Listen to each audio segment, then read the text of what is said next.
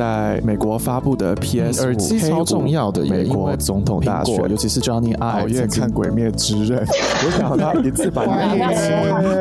集，不行哎、欸，一定要赶快了解。Welcome back to Design Early Birds，欢迎回到设计早鸟，我是 George，我是 Peter。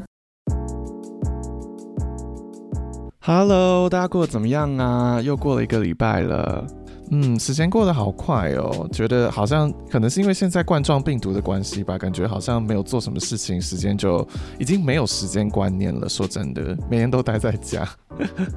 对啊，但最近我有一个新的，也不算新的嗜好吧。从开始隔离的那个大概三四个月之后呢，我又开始。打起网球了，就重拾球拍。嗯，网球真的是蛮适合在这个时候打的耶，就是因为其他的运动啊，可能比方说篮球、桌球，whatever，就是你可能需要有团队，然后你跟人会比较就近距离接触。但网球场就很大嘛，把两个人就是隔开，所以基本上你也不需要担心说有可能会被传染。所以我觉得这个运动好像还蛮适合在这冠状病毒的时候做的。对啊，我还蛮好奇大家都喜欢做什么运动的，欢迎就去我们的 IG 留言给我们，让我们知道。像我以前在台湾上班的时候啊，就我觉得当时的设计师同事们其实都还蛮有，呃，怎么说呢，养生观念的，就大家都会想说啊，我们要不要去打羽球啊，要不要去打篮球啊，啊、呃，要不要冲一波？所以其实大家都，我想可能知道说自己。每一天工作待在电脑前面站久坐久，其实对身体是不好，所以就会都找时间运动。这样观念是很棒、很健康的。嗯，大家现在都好像还蛮在找一个比较创意的方式运动的。假如说可能没有办法出去做球类相关的运动啊，或户外的，在。在家里现在好像也蛮流行，如果你看 TikTok 啊，或是 YouTube，大家都会开始推荐一些在家可以做的健身运动，简单的，比方说你如果有瑜伽垫或什么的，你就可以做一些伸展啊，或者是说你如果想要的话，你也可以做一些简单的重训。所以对我们这种就是长期坐在电脑前面看着电脑，然后荧幕啊、键盘侠的人来说，我觉得应该是还蛮重要的，就是保持身体的健康这样子。不过我的确是真蛮推荐大家学网球的。如果你是已经会打网球的话，就我觉得可以继续保持啊。这个运动是可能你看，其实我球场上很多都还是已经很老的。呃，球友了，就这个这个球类的运动呢，如果你保持，应该说保护自己，保护好的话，其实是可以达到很大的年纪。然后啊、除了就是说可以保持你身体健康之外，它也有这个很好的社交啊，跟训练你心智的这个功能。然后如果说你是完全没有打过的话，我也真的很推荐，因为这个运动真的是很容易上瘾。然后你如果保护好自己的话，其实可以打到年纪很大都还在打的。嗯，我也因为 George 的关系，最近开始也就是打起网球。然后我觉得网球还有另外一点还蛮棒的，就是网球的这个嗯器材用具真的是多到不行。所以如果你很喜欢购物的人，你也可以就是大量的买这些相关的产品。像我最近就是买了一个新的啊、呃、网球拍跟一个网球包包，然后我就是非常的爱它们，因为网球拍其实真的很重要，就是呃。如果你有打网球一阵子，你就知道说，哎、其实网球拍有很多这种细节，比方说它的重量啊、它的长度啊、外形啊等等的，这些都是还。就是你真的可以去，就是去做一些研究，就像买包包一样这种感觉。然后，如果我自己买的网球包，我也是就是希望说它可以除了运动功能以外，也可以有时尚的外形。所以这个包包我自己也很喜欢它，就是我除了带网球拍以外，它也可以就是当成是平常每天使用的包包。所以我觉得网球这个运动本身就是有好多东西可以玩，除了就是真的是在上场打球之外，所以真的也是蛮推荐的。哎，你刚才说到一个重点哎，我觉得其实不管是健身还是打网球，还是做任何其他运动，我觉得穿着时髦或者是穿着就是自己觉得很有自信，其实蛮重要的。尤其是假如说像假如讲健身好了，像之前我们就是还没有疫情之前，就是很频繁的在健身，然后那个时候就是有的时候其实啊天气不好，或者是今天工作很累，就真的不想去。那如果你能够就是买一些好的装备，然后呢，让你穿的时候你感觉是很自信的话，其实它是多少可以增加一点自己的动力的。然后网球也是，我觉得如果你能够买到自己喜欢的装备工具，然后穿起来你觉得就是一个帅，你去打就是一个嚣张，那它还可以增加一些你这种打球的这种欲望，就感觉好像是它又多了一层意义。嗯，对啊，而且网球，我觉得除了说，就就算你假如今天就是去开始学网球，你可能就是没有那么的，就是对于打球这件事情没有那么热衷，但是学网球也有另外一个帮助，就是你就看得懂网球。像我觉得网球球赛就还蛮。呃，是还蛮有趣可以看的，因为它就是我有时候会感觉上很像是在看名人的感觉，因为网球是比较单人的运动嘛，所以大家都会对于比方说哪些球星特别有就是有印象这样子。像最近的这个呃，现在火热正在进行的这个澳洲网球公开赛，就是谢淑薇台湾之光，台湾女将也是表现得非常的好，所以就是在看他们的比赛的时候也会觉得就是你知道热血沸腾的这种感觉，所以很棒。所以，如果你想要学网球，你就算没有常常去打，你也可以在电视上面看转播。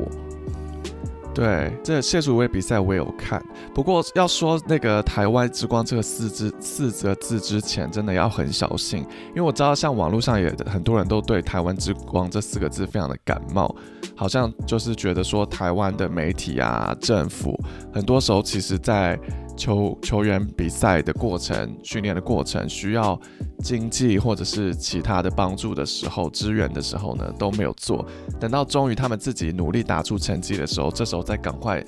占一个便宜，说哦，台湾之光这样子。所以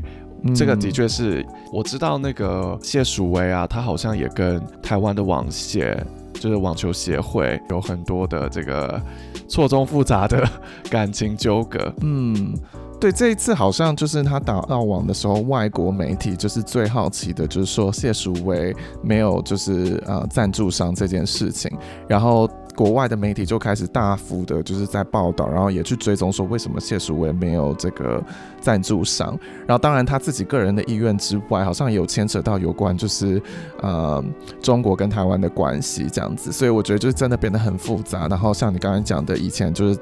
谢淑薇跟台湾网协可能就是有，比方就是他们说户籍的问题，打奥运啊什么的，所以。呃，我我是不太清楚，就是说真的，这个台湾的这个政府他们的心态是什么啦？但是我觉得你说的没有错，用到“台湾之光”这个词汇，我觉得对于网球选手来说是特别的有趣的，因为这个是一个比较单人的运动，比较不像是团体赛，所以他们可能对于选手来说，他就是代表自己，他可能没有就是特别想说哦，我今天是代表国家或者什么之类的，所以呃。在这方面的确是还蛮多，就是 怎么讲，感觉 mega 很多。对，如果就不要讲谢淑薇这个例子，也不要讲台湾这个例子，就纯粹讲一个，你假假如说你是一个体育选手，然后呢，你的国家在你在你困难或者在你就是需要经济援助的时候没有帮助你，然后结果呢，你可能对你的国家有点心寒。或什么之类的，然后等到你真的打出成绩的时候，国家再来说哦，你是我们国家的之光。我想这个滋味真的会五味杂陈吧？因为尤其像奥运这样子的状况，其实大部分的体育选手应该都是对于能够代表自己的国家是感到很骄傲的，对于自己的国家称为称自己为这个代表跟。之光应该是可以感到很骄傲的，所以我相信，如果在这过程中产生其他的情绪，一定是很不得已的。就是这个中间一定是很复杂，然后可能有一些对于国家的这个过去的支援感到失望，或是这这像这样子的例子，才会让选手产生这么多复杂的情绪。不过这个细节我们都不了解啦，因为我们都毕竟也都不是体育选手嘛，然后也不是在这个领域的，我们都只是打开心的而已。对，我们就单纯的看网球，然后就是听到一些八卦这种的感觉，对啊。但是真的不管怎么样，先先就是。把这个嗯国家或是这种就是国家情感这个放一边的话，我是我们是真的是为他感到非常的骄傲啦。觉得我觉得他是表现的真的非常的好，而且以以往就是在这种比较国际的呃运动赛事上面，感觉都是外国人，就是比较就是可能他们的训练方式或什么的感觉是就是站在前面。那网球的话，以往就比较少，就是亚洲选手是在世界排名这么前面，可能有一个两个这样子，但我觉得看到谢淑薇这个表好像，就还蛮为他开心的。而且谢淑薇的讲的比较细节一点，就是说他的打法其实跟现在世界上流行的打法是非常不一样的。国际媒体称他为魔术师嘛，说他就是一个鬼魅，然后常常会不按牌理出牌。所以他虽然说非常的瘦小，但是他可以透过这种对于球感的这种技术上面的变化的多端，来增加扰乱对手的机会，然后获胜。我觉得这一点真的是非常让人个人非常赞。少嘛，因为其实要跟就主流的情况做不一样的选择，然后还能够在这个状况之下达到世界的顶尖的位置，其实是很困难。就算不是我们不要讲网球好了，就像讲我们自己做设计，现在流行这些风格潮流或者是工作的方法，如果我们要就是跟他完全不一样，还要想还要觉得说可以过程中展现自己顶尖的这个实力，是很不容易的。真的耶，所以在看他打球的时候，就是会特别的，真的很像在看连续剧一样，就是高潮迭起。观众的角度来说，会觉得特别的有趣。然后你刚才讲这个设计师，我我也是觉得蛮心有同感的，因为有时候在这个环境里面，设计有时候还是有流行之分、趋势之分。然后你刚才讲这，我就突然想到最近就是网上看到一篇设计文章，然后就在讲说这个国外的公司的网站首页。都出现了一个现象，就是他们有同样的一个视觉的一个 style，就是说他们会使用一些插图。那这些插图就是你现在常常会看到在 Facebook 啊，或者在一些其他的这种科技的产品上面会看到的人的这种，就是比较怎么讲，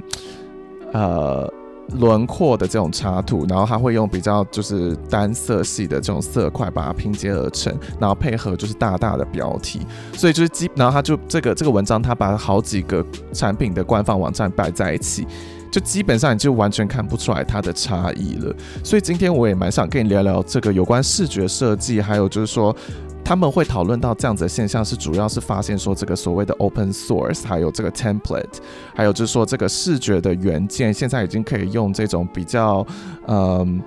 外包，或者是说你可以他们会有所谓的这种 library 可以去做一个重组。那我们这个设计师的角色好像就不是那么的重要了，所以我觉得这个还蛮值得今天来跟大家一起分享讨论的。嗯。刚刚你说的那个文章，我觉得我好像也有看过诶，而且不然就是不同的更犀利的文章，就把这些网站呢全部排列出来，然后请人去猜说这个网站是哪一个公司的，就大家都猜不出来，因为都长一样，已经没有这种个性的差别了。然后呃，原因当然有很多，包含你刚才说的那些啊，我不知道诶，这个问题还蛮有趣的，因为其实你刚刚讲的，我觉得里面有好几个可以独立出来讨论的问题。第一个就是说，是不是因为 open source 的关系，导致我们现在的设计的模型都变得一模一样？然后呢，呃，我们的产出呢，感觉像是机器产出一样，都没有差异，没有个性化，没有，或者说不要讲个性化，没有对于我们所针对的观众跟产业进行比较克制化这样子。嗯，呃，我觉得这个状况是是存在的欸。不过也有所谓的潮流的问题嘛。其实任何创意产业，我发现都会有类似问题。像我们拿时尚来说好了，人家说合久必分，分久必合嘛。嗯，因为好像颠倒过来，就是流行有这个 趋势嘛。就以前可能流行紧身，哎，最近又变成宽身，然后呢，可能再过三年又回到紧身，就是重复的这个潮流。那提到这个，就是因为会有潮流，就代表说当下都会有一个比较主流的，大家趋之若鹜，觉得是。美的的标准，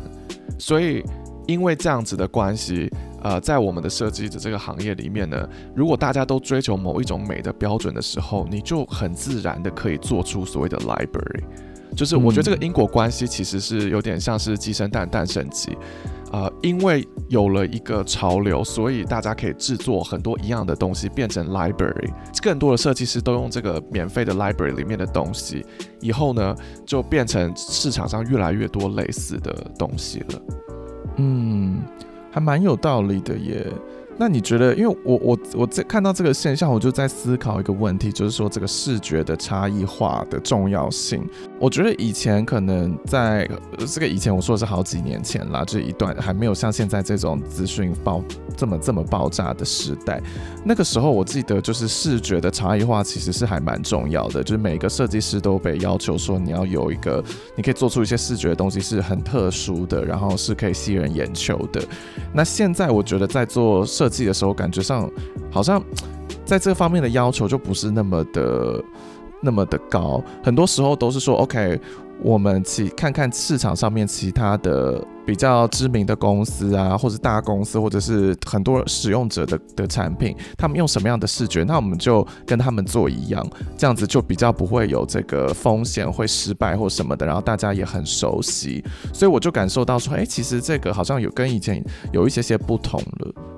呃，你讲这个真的是让我我我觉得我现在要讲一句话，可能大家不喜欢听的，但是我在 YouTube 的频道乔治先生里面，我也常常就是这讲类似的话，就是我常常会在解释一些设计师可能遇到的问题的时候呢，我会举其他领域的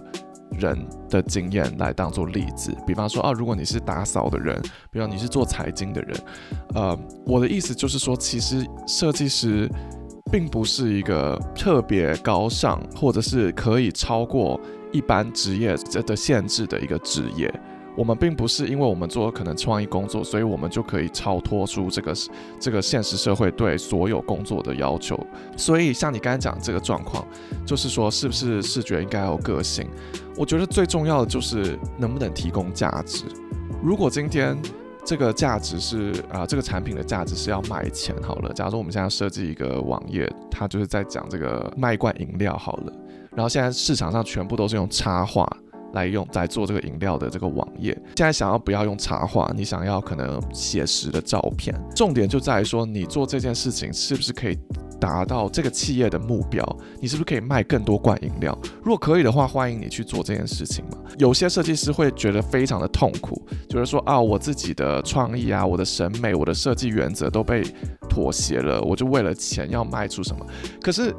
我觉得这样子想是有一点过于天真的。今天如果你不是做设计，你是你是产品经理，或者是你是工程师，你也是会面临到一模一样的问题，就是这个公司它的目的就是要卖更多的饮料，凭什么设计师就觉得？他的工作是相较于其他人来说，他可以更创意，而不是一起去支援这个公司的目标，卖更多的饮料呢。所以，我认为最重要的是说，你能，如果你真的想要做这个创意的发挥，跟其他产市场上不一样，你想做差异化，你就要找到证据去证明说，为什么你想做的这个差异化设计真的可以支援公司的长远目标，也就是卖更多罐的饮料。啊、如果你找不到原因的话，那就代表说，可能那个只是你个人的幻想，它不是在这个产业、这个现实社会里面，它真正需要的东西。嗯，我觉得这样说起来，感觉上是不是在设计师的角度来说，我们应该要去寻找更多，就是我们的呃技术，或者是说我们的呃技能。这个方面应该要多更更多元，因为在呃，我觉得科技业因为瞬息万变嘛，所以可能在以前这个视觉的能力是非常重要的一个设计能力，然后那个时候像你刚才提到有关价值的部分就很明确，所以因为市场有这个需求，那我们设计师就要提供这样子的价值。可是现在从这个呃市场的走向看起来，这个价值好像有有有一些些调整，然后我认为我自己看到新的趋势是其实是。在对于产品的思考上面来说，是越来越明确的一个设计师很重要的一份技能。因为像你刚刚说的这个思考，比方说，诶，那公司现在需要的的价值是什么？我是不是能够提供这个价值？然后是不是可以帮公司赚钱？我觉得这个就是一种产品的思考。所以现在设计师，我认为就是。呃，除了提供这个视觉价值以外，应该要提供更多的东西，这样子才比较不容易被淘汰。听起来应该你也是有点类似这样子的观点，是不是？你刚刚讲的这个就让我想到，就是你刚才一开始的时候提到也有另外一个问题，除了就是有关于 library 这件事情，因为其实呃，我也有最近有个设计师朋友呢，就在聊天的时候跟我提到说，他有点担心他的工作的。安危，就是言下之意担心被炒鱿鱼。我就说啊，怎么了？嗯、我以为你的工作很顺利啊，怎么会突然有这种想法？然后他就说，因为最近呢，他们公司正在设计一整套的 design system，就是好像就像 library 这样子。那，他发现说，当他们把这个 library 做完之后呢，公司里面的其他同事，比方像产品经理或者是工程师，他们就开始会直接拿这个 library 里面的这些工具，自己拼凑出一些设计，然后就。说啊，设计已经完成了，再也不需要他经过他们设计师之手啊，甚至就是直接就一直尽自的产出，然后设计师已经没有再参与这些对话了。他就突然发现说，哎，完了，会不会现在越来越多 project 都不需要经过设计师的发言，然后他也没有任何的价值的投入，他觉得他有可能会被因此被炒鱿鱼。所以像这样子的事情你怎么看？嗯，我觉得这个。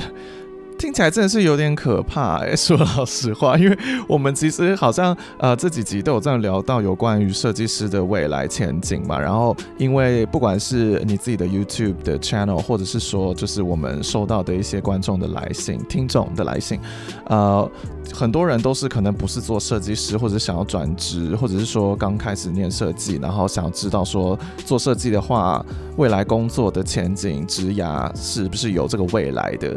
然后呃，刚才听到你这个讲法，我就觉得，呃，就是呃，现在的设计师原来也有一些这样子的考量，但是我认我的想法是，其实是觉得。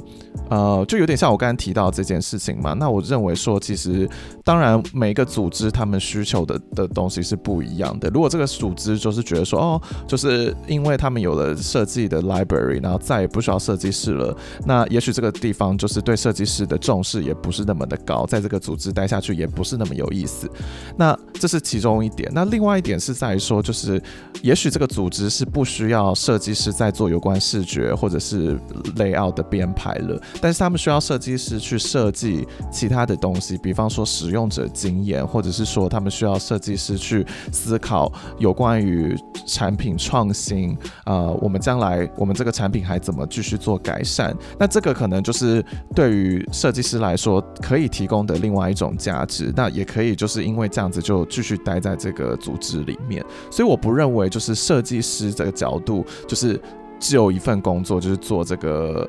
Library 或者是做这个视觉的处理，一旦没有视觉处理了，那就这份工作就没了。但是他说的这个，我觉得也是一个可以值得我们去思考的，就是说你的工作本身是不是非常的单面的这样子？如果这个这一面的工作已经被别的东西取代了，不管是呃 process 也好，或是人事物也好，那我可以想象他为什么会有这种就是 居安思危的想法。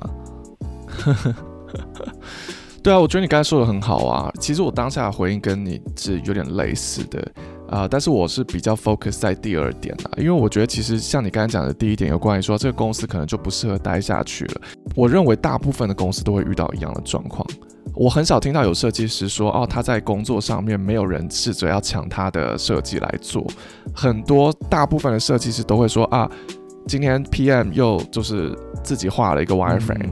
或是今天 engineer 又自己就是改了一个什么东西，就这这样子的评评论我听到太多了，所以我觉得这个是非常非常正常的状况。那其实他们的利益也不是很邪恶的，说哦，我要抢你的工作来做，我今天就是要让设计师没工作没饭碗。他们不是这个目标嘛？他们的目标只是说他们想要赶快能够把产品 update，然后看一下消费者的反应。很多时候是真的是。基于一个好的利益这样子，所以我就我就比较没有 focus 在第一点。那但是我是花很多时间在跟他讨论有关于你刚才提到这个第二点，就是说设计师的其他的价值。然后我有跟他讲说，哎。不知道你有没有看我的 YouTube channel？那个我的第一个跟第二个影片有有稍微就是多解释一下这个产品设计师或是 UX UI 设计师的价值到底在哪边。我们其实不应该要害怕 design system 把我们的工作抢掉，我们应该要很开心，觉得 design system 可以帮助我们处理一些真的不需要我们很设计师花心思做的事情。如果我们花的时间都是在做这些小不隆咚的东西，只要带进几个 library 里面的这个元件就可以处理掉的事情，那其实是浪费掉我们的脑力、我们的所学、我们的精气神，就真的不应该花时间在那个东西上面。我们应该很开心说，library 帮我们处理掉这些小问题，所以我们可以去处理大的问题，像你刚才提到的那些我们使用者经验，或者是我们可能要去创造新的产品，然后这些东西是可能没有前没有潜力的。没有很多证据的东西，你就很难直接用原件去拼凑嘛。很多时候你真的要多做一些研究，你要做使用者测试，这些都是需要人力真的花心思跟脑力去分析跟解决的。这种问题呢，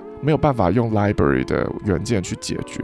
所以我们应该设计师是。应该要专注在那样子的问题才对，这样子也可以帮助整个组织了解说设计师真正的价值是什么。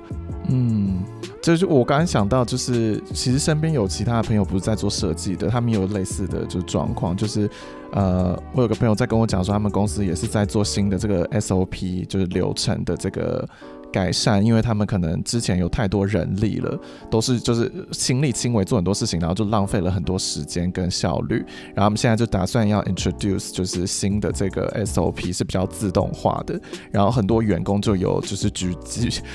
呃，群体的反弹，然后当然，我觉得一部分是因为人对于改变本来就是有呃不是那么容易接受，但第二点，我觉得可能他们都是同时跟这个我们你刚才讲的这个朋友一样，就是有点会害怕说，一旦这样子之后，我的价值在哪边？我还有被需要吗？就是你知道，有点像是，诶，工业革命。你还记得以前工业革命之前，就是人的很多都是人力挖矿啊什么这些的，然后没有机械。然后工业革命之后就有很大的失业潮，因为就是器械的改变。那我觉得我们现在是，我们现在其实就是身处在这个时代，就是科技真的是。改变的速度实在太快了。那我我觉得站在非一个好的角度来说，我觉得其实现在的人适应改变能力非常的快。然后你看现在新的小朋友诞生，他们就是有 TikTok 啊，现在有 Clubhouse 啊，他们就是很很能够适应这环境的改变。那所以我觉得在身处在科技业的，这也是我觉得我们好玩的地方，就是说你可以一直去学习新的东西，一直去 challenge 自己的价值，跟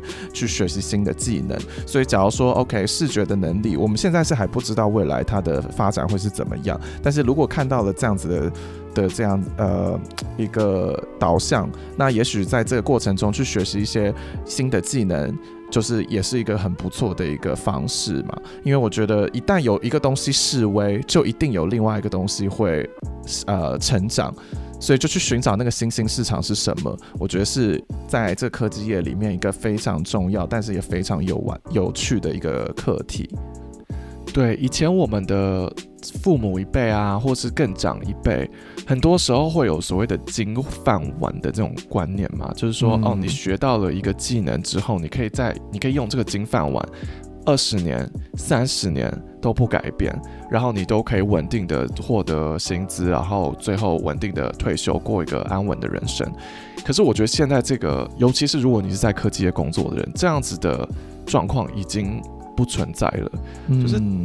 像以前我们在以前，你记不记得，就是 Flash 还存在的时候，我刚才正想要讲这个，我觉得对对对对对，然后 Action Script 嘛，然后那时候很多人就是前端工程师，或者是有一些设计师，他们有写一点前端的，他们就会有很多的人投资在这个 Action Script 的学习上面，因为那个时候你如果要做看起来很酷。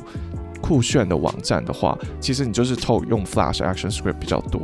结果后来 iOS 出来以后，Action Script 就派不上用场，然后所有那些以前过去投资在这个上面学习，百分之百把它当成金饭碗的人，就会过得很痛苦。可是其实还有另外一群人是，他们也投资在这上面，可是他们也非常弹性，愿意去试音，愿意去投资其他更新的技术。那这种人他就可以在新的世代里面活得存活得很好，所以我觉得现在的设计师也是，就是，嗯，如果说觉得他们想要听到的答案是说，哦，不用担心，你现在有的这个东西就是绝对是核心，也绝对是可以不用改变，就可以一直保有这份工作下去。那我觉得这个想法是有一点点天真的，就是我们应该是要保持着。说继续学习的心态，就是这个 growth mindset，这个东西才是我觉得这个东西才是不会被淘汰的。唯一的不会改变的就是改变嘛。这个我忘记是哪一个名人说的这个名言啊？张惠妹吗？谁？张惠妹。应该不是哦，因为我记得，我记得阿妹在就是得金曲奖的时候，她好像有说，那时候她出第一张专辑《阿密特》，是，然后那时候她就是有说，就是她觉得改变是对的，真的假的？那会不会是我们、嗯、可能我们一起听到某一个名人讲的？因为我记得这个是蛮蛮古老的一个名言，就、oh, OK，对，我觉得这个是我们应该要有的。你看，像现在，像比方说，你如果是做金融的人，现在有这么多就是所谓的。民主化的金融工具，对，就以前可能买买卖股票没有那么简单，然后现在每一个人都在买卖股票，每一个人都在做投资，所以对于以前你可以在市场上的操作方法，现在可能也不适用了。最近不是美、嗯、美国股票整个乱七八糟的吗？那所以就连这么传统这么。这么有历史性的产业，它都必须要做改变了，更不要讲科技业这个进来才这么发展软体这种这种东西，这个是我们都互相彼此激激励的嘛，就不是说今天我们讲这些话要让大家觉得说好像很严厉，因为我们也是必须要这样自己要求自己，不然我们有一天也可能会被炒鱿鱼，或者是就在这个市场上没有价值了。对，其实这个过程我是觉得蛮有趣的啦，因为我觉得如果会想要进科技业的人，应该都是对于这种呃呃新的东西、新的事物是很有兴趣的，所以我觉得应该是对大家来说应该是不陌生。那其实说真的，我相信那个朋友他会担心被炒鱿鱼。其实说真的，你他如果有这个技能的话，然后学习很多东西，就是他的那个呃包包里面。里面有一大堆的技术的话，就可以很多东西可以套出来。他其实就算离开这间公司，他也很容易就可以找到下一个工作了。所以我认为，就是我们刚才讲的都是很重要，就继续的成长，继续前进，一定是对于未来是很有帮助的。对，居我居我觉得居安思危的心态是很棒的啊。其实他会提出这样的问题，我觉得就本身就是一件很棒的事情，就是说他有在观察身边发生的这些趋势。然后他觉得，哎，他是不是需要开始担心？然后下一步最重要的就是去做一些行为行动嘛。只要不要坐在那边一直担心，然后什么事都不做，那我觉得就是一个很棒的成长喽。对，好，那我觉得我们今天就先聊到这边吧。我觉得如果今天我们聊的东西啊，大家真的很有兴趣，或者是觉得说，哎，我们讲的就是莫名其妙，完全不同意的话，真的很欢迎大家。留言给我们，或是传讯息给我们，让我们知道。嗯，也希望就是说，我们是给大家带来一些比较正面的思考喽。好，那今天就这样子喽，拜拜，拜拜。